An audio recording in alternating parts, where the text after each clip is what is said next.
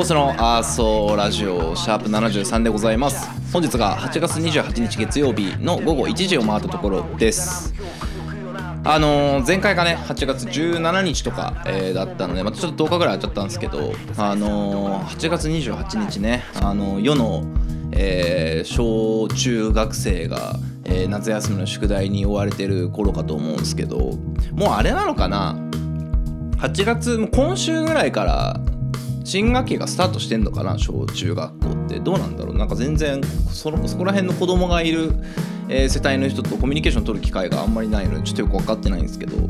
えーまあほんと残暑。残暑なんだけど全然、ま、夏真っ盛りだもんなんか、前回も言った気がするけどあの相変わらずこの制作部屋が暑すぎてあの今日もどれぐらいの収録時間にしようかなと思いながら、えー進めていくんですけどまああのね前回、えー夏この夏何をしましたかという募集をさせていただいてちょっとね今回ね夏特集というか、えーちょっと夏にまつわるエピソードエピソ俺からのエピソードはないんだけど、えーまあ、募集しつつ話しつつで、えー、いこうかなとなので引き続きね、あのーこの夏何をしましたかまだ夏が終わらない気がするので、えー募集していこうかなというふうに思ってますと。で最近あれを見てるのよそのまあなんか夏夏と言われたら何ですかっていうのをなんか考えた時に、まあよく考えたら世界陸上って俺毎回見てんなと思っててで大体なんか深夜やってくれてるし、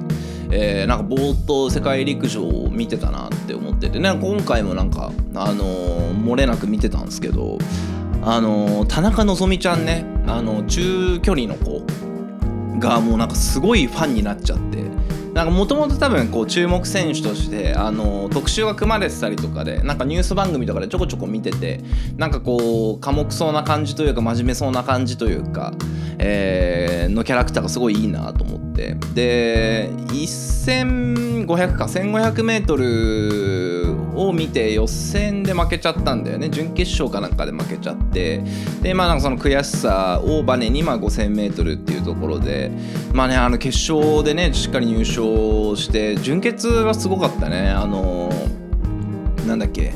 日本記録を更新してね。まあなんかその普段さやっぱサッカーを見てるわけじゃん。でなんだろうなサッカーってやっぱチームで成り立っていくスポーツだしこう競技としてそのサッカーっていう競技があるんだけど、まあ、なんかセリク見てて面白いなと思ったのは、まあただ走ってるところにこう評価がされていくというか、えー順位がつけられていくっていうのはなんか冷静に面白いなと思ったしやっぱその個人でやっぱ戦うその辛さでなんか特にとりわけ陸上ってほらあの箱根は毎年見てるんだけどやっぱなんかその団体の競技としてあんま見ることがないから。まあ、あのよりねこうなんか楽しめたなっていうところとなんか田中希実ちゃんは田中希実ちゃんだってな田中希実選手はあのしっかり、えーちょっとなんか追っていきたいなとなんかしっかり応援していきたいなとなんか本当なんかあの手に汗握りながら頑張れって言いながら本当にテレビの前にかじりついて応援してたぐらいなんでなんかすごい良かったっすねあのに感動をいただきましたねという。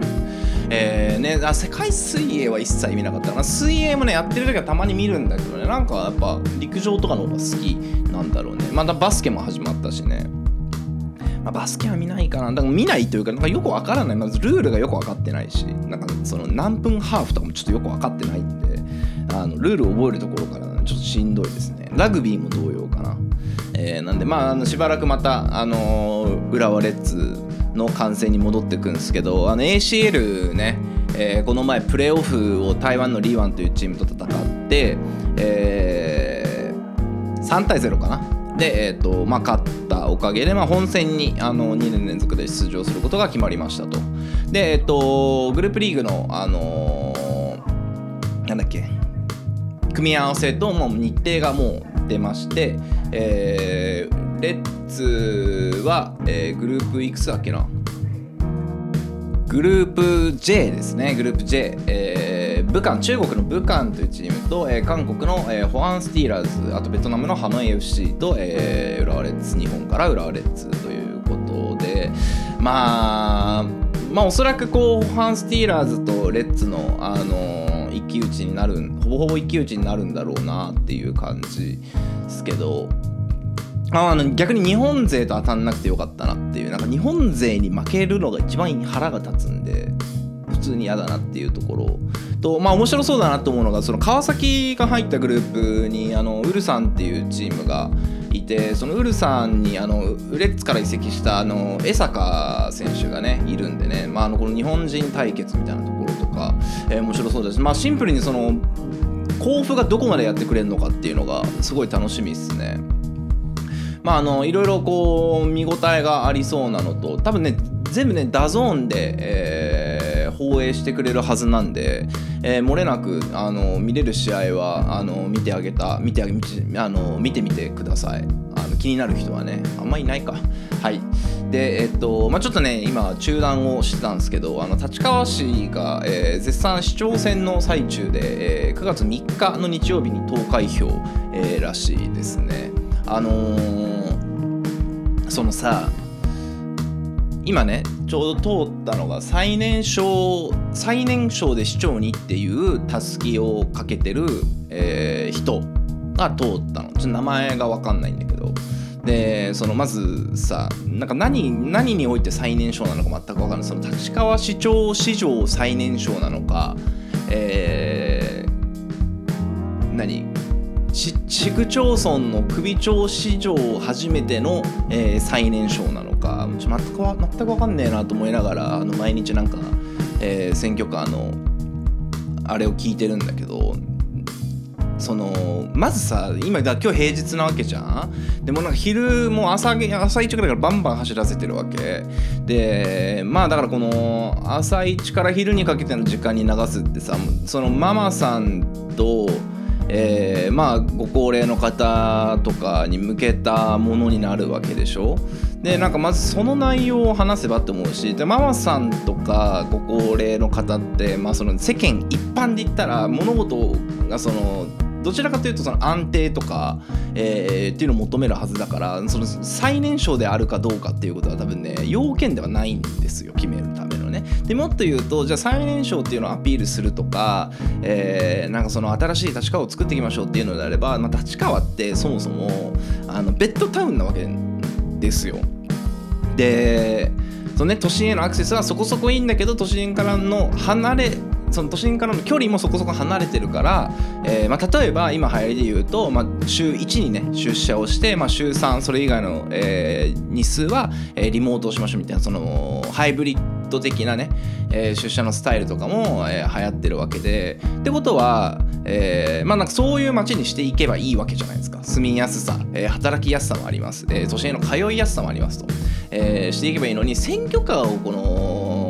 ね白昼堂々走らせるって、まあ、夜は論外なんだけど、まあ、夜の方がまだいいのかそう考えると。どうなんだろうねと思って。だ俺だって今、ね、現にこのラジオを一回止めるわけですよ。まあな、お前の制作環境が整ってないって言われたらそれまでなんだけど。でもまあ普通にねあの Zoom とかでミーティングしてる人とかいたら全然うるさい音量だしさ。なんかどうなんだろうね。なんかこう時代錯誤にも程があるというかそれがやっぱ適切なやり方なんですかね。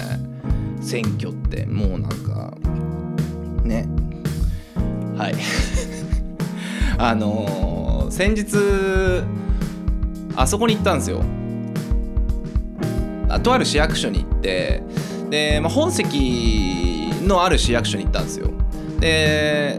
自分のその戸籍謄本を取りたくってその本籍のある市役所に行ったんですけど本籍の所在地は分かってるんですよ。その〇〇市っていうのは。分かっててでそこまで取りに行ってそれ以下それ以降が知らないから、まあ、その戸籍謄本見れば分かるわと思って、えーまあ市役所に行くわけですよ。でその戸籍謄本を取り寄せたい方は、えーこれを書いてくださいっていう紙があってでそこに、まあ、その戸籍の筆頭社名と、えー自分の現住所と、えー何のために必要かみたいな。でバーって書いてで最後にというか一番上に本籍の所在地を書きなさいってあるわけ。で でそのまあ本籍の所在地はまあこれは後でまあ見て書けばいいのかと思って、えー窓口持ってったら、本籍の所在地分かりますか?」って言われて「いやその分かんないからその戸籍謄本欲しいんですけど」っつって「いやあのこれ書いてもらえないと戸籍謄本出せないんですよ」って、えー言われてなんかその全然知らなくてその仕組みを、まあ、その役所に行くという作業をほとんどしない人なのでだからその要はだから戸籍謄本を取り寄せるのにまあ本籍が必要らしいし本籍は多分あの世間一般の常識で言うと、まあ、人人は知っておくべきだと。えーいうことらしいですね。だからそのあの本当一休さんみたいなやり取りをずっとしてて。でまあね10分間押し問答をして、まあ、結局ダメらしいから、えー親に電話をして、まあ、本籍を書いて、まあ、もらったんですけどなんかその何なんだろうね。そのやっぱさ何がそのまんべんなくこう人に訪れるライフイベントってそれこそ選挙とかもそうだ選挙に選選挙に行くということもそうだしその役所に行くとか、えーあとなんだろうね、えーまあ病院に行くとかあとなんだろうねなんか急にその親から離れて「はいあなた大人なんで一人でしてください」ってことってなんか誰も教えてくれないじゃんこの世の中って。びっくりするぐらい。そのだからみんなどこでどうやって学んでんだろうなと思ってその戸籍をさあの本籍をさどうやって知っておくのかなっていう。それはね実家が本籍になってる人がからすればあの実家の住所覚えておくだけでいいけどじゃあなんか両親が結婚する時にあの思い出の地を本籍地にしますって言ったらそのもう息子とかからすると、まあ、知りえないわけじゃん？そんなことまあ聞いてればね分かるかもしんないけどそのまあ実家とかよりかはその希薄になるわけじゃんその覚え方が。だからなんかそういうその本籍がどうこうとかじゃなくて、まあ、もろもろの手続きをどうしたらいいとかさああいうの誰から学ぶんだろうね。その場で毎回その役所の人に聞いたりすんのかな。だから嫌いなんですけどそのなんか右往左往したくないというか。だからなんかその役所とか病院とか、えー全くわからないんですよね。もうだから入った瞬間聞くようにしてて。もはや「ちょちょちょ来て」っつって「なんかこれがわかんないんだけ？ど」みたいな、えー感じで。だからなんか難しい。なんか生きるって無事いなと思って。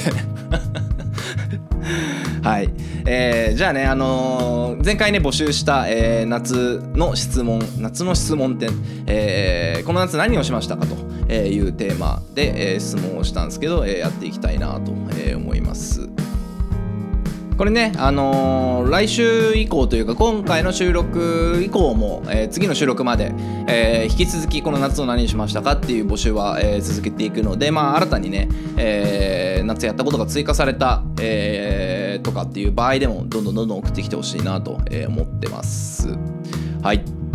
えーじゃあ行きましょうか、えーこの夏何をしましたか、えー、だるま落とし。ね。ちゃんと突っ込んでおきますか、えー冬じゃねえかと。えーまああの 何でもいいんですけど だるま落としってやらないよね。しかもなんか冬なのか？だるま落としって。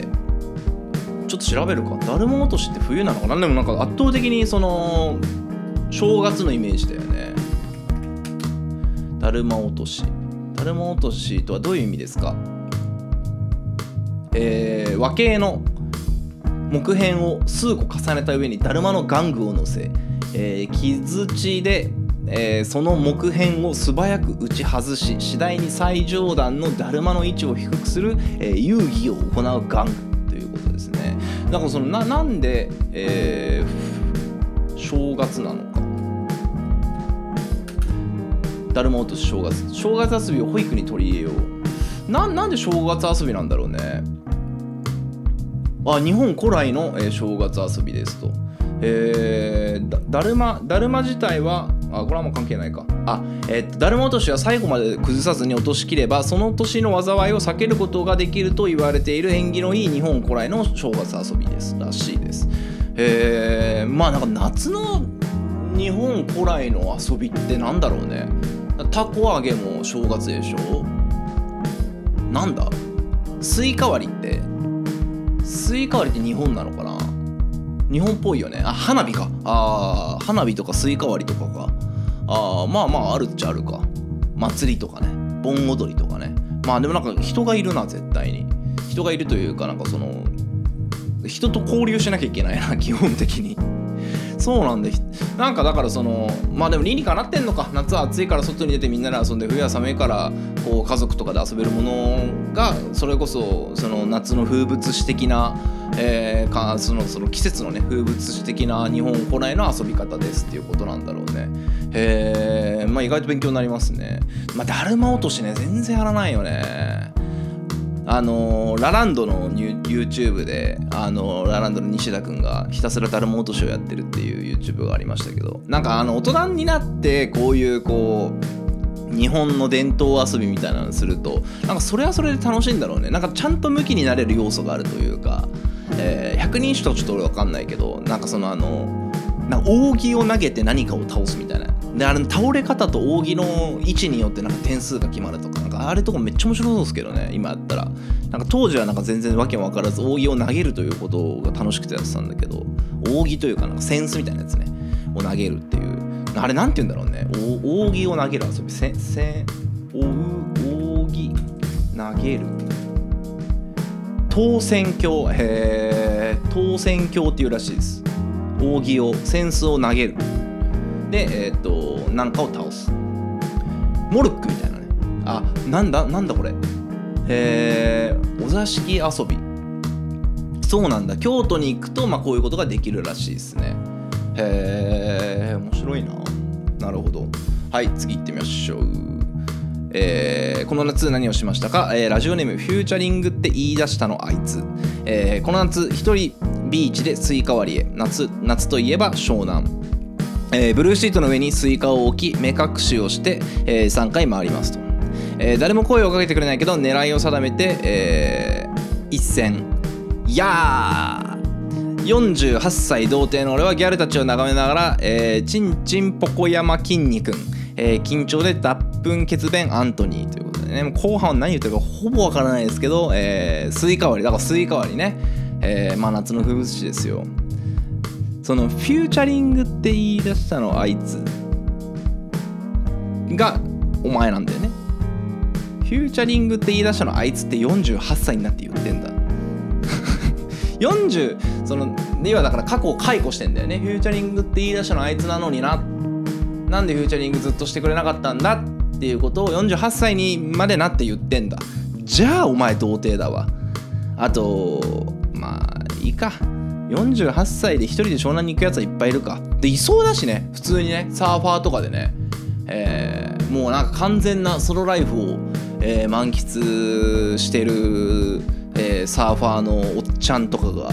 えサーフィン終わりにスイカ割りしようっつって一人でなんかスイカ割りしてる人とかなんかいそうだけどね。それになんか偏見はないですけど。はい次行きましょう、えーこの夏何をしましたか、えーラジオネームありません。カビ生えた。のみ、えー何にカビが生えたんだろうね。まあねこんだけさ湿気がさ溜まってればさ、まあ、カビぐらいはさなんかどっかに生えそうだし本当はなんか風呂掃除をねめちゃくちゃした今年。あのーもうなんか気を抜くとあのいわゆるピンク汚れみたいな、えーのができたりとかあの排水口のところとかもなんかぬめりみたいなのがやっぱできるんで風呂掃除はねやっぱめちゃくちゃしたし。まあでもそれ以外あんまカビって生えないかもね。割とだから綺麗に保ててるのか、えーどうなのか分かんないけどあんまりなんかカビ生えたなって思わないかな。今回食材もあんまりロスしてないしね。あそうそうそうそう。あのーなんか一時期そのパンを食ってパンを昼飯をねその会社行って昼飯をローソンに買いに行くんですよ。目の前にローソンがあるから。でローソン買い行ってその、まあ、いつもねパスタと、えー、唐揚げくんとか、えーホットスナックと、えーまあ、何かを買ってるんだけどそのかパスタと唐揚げくんホットスナックとその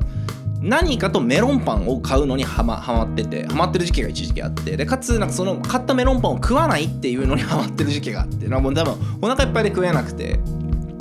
でそのメロンパンを、まあ、翌朝来て食うみたいなのをやってたんだけど、まあ、とある時にそのメロンパンをずっと放置をしてで、まあ、1週間ぐらい経ってもうなんか賞味期限も切れてるしもう食えないねと、えーいう話になったんだけどなんか捨てずに置いといたのよ。で別になんかその意図して捨てなかったわけじゃなくてなんかその俺が多分入れた場所がその変な場所だったから誰にも見つからずに、えーまあ数ヶ月経ってでメロンパンが出てきてこれもうめっちゃ前のメロンパンじゃんみたいな。で話をしててでもまあちょっと一旦置いとこうっつって置いて、まあ、約1年が経ったんですよ。どうなってるかなと思って、えーこの前ちょっと見たらカビ一切生えずただただ硬いメロンパンになってて。すごいよね。やっぱコンビニのパンってさ別にあの俺は美味しくいただいてるからその悪く言うつもりはないんだけどやっぱカビが生えないぐらい多分添加物が入りまくってんだろうなと思って。まあねだからあのというわけであのしっかりねあの皆さんはねあのカビが入ってないからといってねコンビニとかのねコンビニがダメというわけじゃないですけどあの賞味期限内に食べるということをねしてほしいなと思いますけどカビねカビはあんま生えないかなどこにカビが生えたんだろうね。たまになんかどこに生えたんだろうね。コップとかに入るやつとかいるけどね。あの一人暮らしとかしてて全く洗わずに。はいじゃあちょっとどこになどこに生えたかが一番気になるわカビが。あその己の体以外だったらまあ割とどこでもいいんだけどさ。はい、えーというわけで、まあ、引き続きこの夏何をしましたかを募集していきたいなというふうに思ってます。引き続きねあのー夏の風物詩というかの話なんだけどあのーまあ、夏といえばねあのかの有名なちょうどね先週末やっていたあの弱者を食い物にしあの芸能人を炎天下の中走らせるあのなんとかテレビというのがやってましたけどまあそのさもうさっきの選挙の話もそうだけどさもうなんか時代、まあ、時代錯誤なのかな。俺はまあ昔から言ってんだけどね。弱者を食い物にしてる番組だってあのチャリティーとチャリチチャリティーと称してね。でチャリティーと称してあの芸能人を炎天下の中走らせて。何が楽しいんだろうね。なんかあれで感動まあだからあれで感動する人が俺が一番怖いんだけど。その、まあ、だったらお前その いろんな施設に足を運んでいろんなことしてこいよ。そのその泣いてる暇があればね。いいですよね。だお前はだってお前は冷房の効いた冷房の効いたね冷えた部屋でさ、えーただ座ってテレビを見てるだけだからな。それはなんか涙の一つも出てくるよなっていう、えー感じですけどね。あのまあ昔から嫌いなんですよ、えーね、某テレビ番組の、えーチャリティーチャリティー番組が。でなんかまあふと思ってその、まあ、選挙とかもさ、まあ、俺はまあ確実にこう選挙に出ることはないと思うけどせあの政界進出することはないと思うけどじゃあなんかその仮にあの自分がなんかこう売れてバラエティタレント枠になった時にまあだから今でいうその呂布カルマさんとか、まあ、ちょっと前のね Creepy Nuts さんみたいな、まあ、ああいうポジションになった時に、まあ、ちょもしそのやらなきゃいけないことになったらどうしようと思って。ただでも出たら出たで例えばなんか自分のももともとやりたかった何かができるとかなんかそういう天秤にかけられるのとその自分のその、まあ、正義というか、えーっていうところをこうずっとこう揺り動きながらやっていかなきゃいけないんだろうなと思って。ななんかその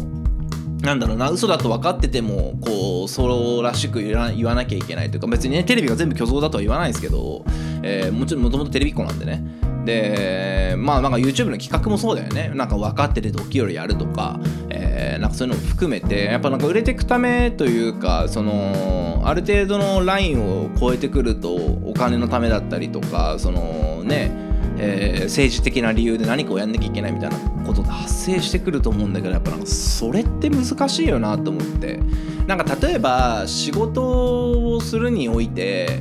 なんかこう1年会社員でで、まあ、お客さんのことを考えたらこんな提案はしたくないんだけど、まあ、自社の利益のためにこういう提案しなきゃいけないみたいなことってあるじゃないですか。なんかそれは、まあ、あくまでその一企業の会社員として雇用されてる以上それはしなきゃいけないと俺は思うからなんかそれはまあお客さんのためっていうその自分の大義名分とか正義があっても、えーまあしょうがないと思うんだけどまあなんかそうじゃないもうちょっとなんかこうもう政治的な話だよね。になってきた時になんかどうすんだろう。なんかそれで多分病んでくんでしょうね。芸能人あまたの芸能人がまあ病んでくんだと思うんだけど。まあだからその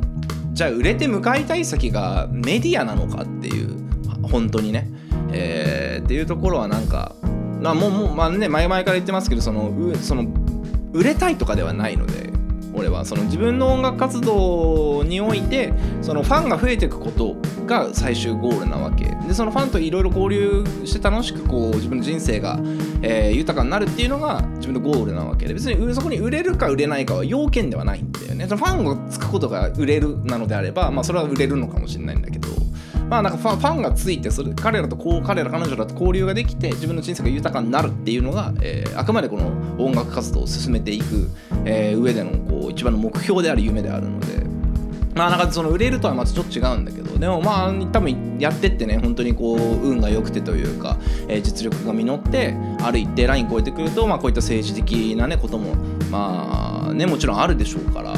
難しいところですよね。何を取って何何を正義として貫いて何をこう自分の中で折れてやっていくかみたいな。まあね多分ね全部正義を貫いてる人っていないんじゃないかなと思う。なんかそんなね綺麗な社会ではないので。こんなことを言って別になんかな何かあの具体具体案件があって悩んでるわけじゃないんだけど、ふと思ったわけですよ。24時間テレビを見てね。言っちゃったけど。はい、えー、というわけでねもう25分ぐらい喋ったんで、えーそろそろ終わりにしようかなと思います。あのー昨日立川でね祭りが、えーあって久しぶりに祭りに行ってきた。久しぶりというか1年ぶりか。同じ祭りに2年連続で行っただけなんで、えー行ってきたんですけどまあ本当に相変わらず輩がね多いのね。なんかその一緒に行った人とも話したんだけどまあ言うとね怒られちゃうかもしれないけどそのね表せ表社会から抑圧されてた人があの唯一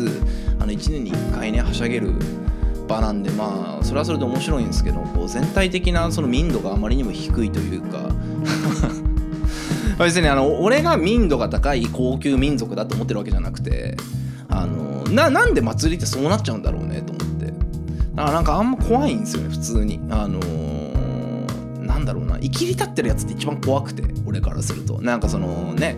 えーめちゃくちゃね見た目があっち系の人とかでも別に怖くないというか怖くないというか良識があるのを知ってるからなんだけど生きり立ってるガキが一番怖いのよ。何何してくるか分かんないから。ねだからあの怖いなと思いながら。だって普段見ないじゃん。ああいう人たちって生活してても。なんか比較的いろんなところ行くけどいろんなところっていうかその一つの飲み屋だけじゃなくて、えーまあ、割となんかこうジャンルレスに飲み屋は行くけどなどういうとこいいんだろうね。なんか看板出してないガールズバーとかにいんのかな。看板出してないなラウンジみたいなとこにいんのかな。そういうところにしか行かないのかな。行けないとは言わないけど。まあ、どうなんですかね。なんか全く合わない人種だなと思って。でいろ本当にいろんな人種を見るしいろんな人種がどこにいるかを大体把握してんのにああいうなんか半グレ半グレにもなってない人たち。でなんかどこにいんだろうね普段ね。もう全然わかんないわ。すげえ睨んでくるしね。怖いんですよ。はい。でそうそうそう。でその夏祭りに行きましてで来週こう山梨の方でねキャンプをするんですけどあの今年の夏もう4回ぐらいバーベキューをやって過去最多？確実に過去最多だね、えーでまあね長い長い夏休みが、まあ、ほとんど来週で終わりかなと。で、まあ、9月半ばぐらいからあの秋に備えるということと、えーまあ、個人的なね活動のステージもちょっと変えてちょっとというかだいぶあのドラスティックに変えていこうかなと思ってるので、まあ、そういったあの報告が、えー次週以降、えー続いて続いていくかなというふうに思ってます。はい、えーまあ、改めて、あのー今回のメールテーマは、えーこの夏何をしましたかと、まあ、残暑厳しい、え日々が続いてますが、えー改めてこの、ね、夏を振り返りながら、え何をしたかを送ってくれると助かります。えまあね、ちゃんとあの返すんでそれなりに。ねはいえーというのと、えーまああのーこのメールの、ね、テーマだけじゃなくてあの質問とか感想とか、え曲に対してのご意見など、え何でもいいので、えメールを送っていただければと思ってます。えー受付メールアドレスは、アーソーラジオの A と S を取って、as.newfactory.com、as.newfactory.com でございます。はい。一応ね、ラジオネームをつけてくれると、まあちょっと助かるかな。あのーまあね、いいんだけど、なくて。はい。えーと、えー引き続き、あのイベントをね、これからやってったりとか、えーあらゆる活動をしていく中で、えー一緒に何かやりたいよっていう人がいたら募集していきたいと思います。ちょっとね具体的にちょっと書き出そうと、えー思ってるんですけどまあちょっとタイミングが具体的にまあ出すタイミングは別としてまあ今なんとなくちょっと一緒にやりたいなと思ってるのがえーとりあえず DJ あの普通に回すという意味でのバック、えー、とライブのバック DJ もそうだしトラックメイキングができる DJ、えーはまあまあもうずっと言ってることであとは、えっと、ちょっとまあ MV とか撮ってみたいなと思ってるので、まあ、動画撮影と編集ができる人、まあでまあ、やできる人とかやってみたい人。えーあとなんだろうね。ちょっと潜在写真とかも変えたいなと思ってるので普通にカメラが好きな人。えーあとはこのラジオのやっぱ企画とか、まあ、台本はいらないんだけど企画とか構成考えてくれるいわゆるこう構成作家とか、えー放送作家みたいな人。あとはあのライブをやるとかになった時に、まあ、企画とかを考えてくれる、まあ、同じくなんかその構成作家みたいな人。まあ、あとはなんかそのブランディング全般に関わってくれてなんかこう例えば自分が今持ち曲が4曲あったとしてどの順番でリリースししてこうかとかなんかどういうふうにこうアカポスを、えー知ってもらおうかっていうのを一緒に考えてくれる、まあ、ブランディングパートナーみたいな、えー人とか、まあまあのね、むしろねそのむしろじゃねえや。経験が必ずしもあってほしいとかじゃなくてこれからなんかそういうことにも、えーチャレンジしていきたい。なんか例えば自分の仕事でそういうことやっていきたいんだけど、えーまあなんかちょっとここで一回経験作ってみたいみたいな人がいたらなんかぜひそれをね声かけていただければあのいっぱいやることが、えーあるのでお手伝いいただきたいなと思ってるし、まあ、逆にねそんなにこう大してお金は払えないんですけどまああの一緒にやっていく中で得られることが得られることの方が大事かなと思ってくれるる人と、えー一緒に集まってできたらなというふうに思っております。はい暑い。じゃあここまでにします。それではまた。バイバイ。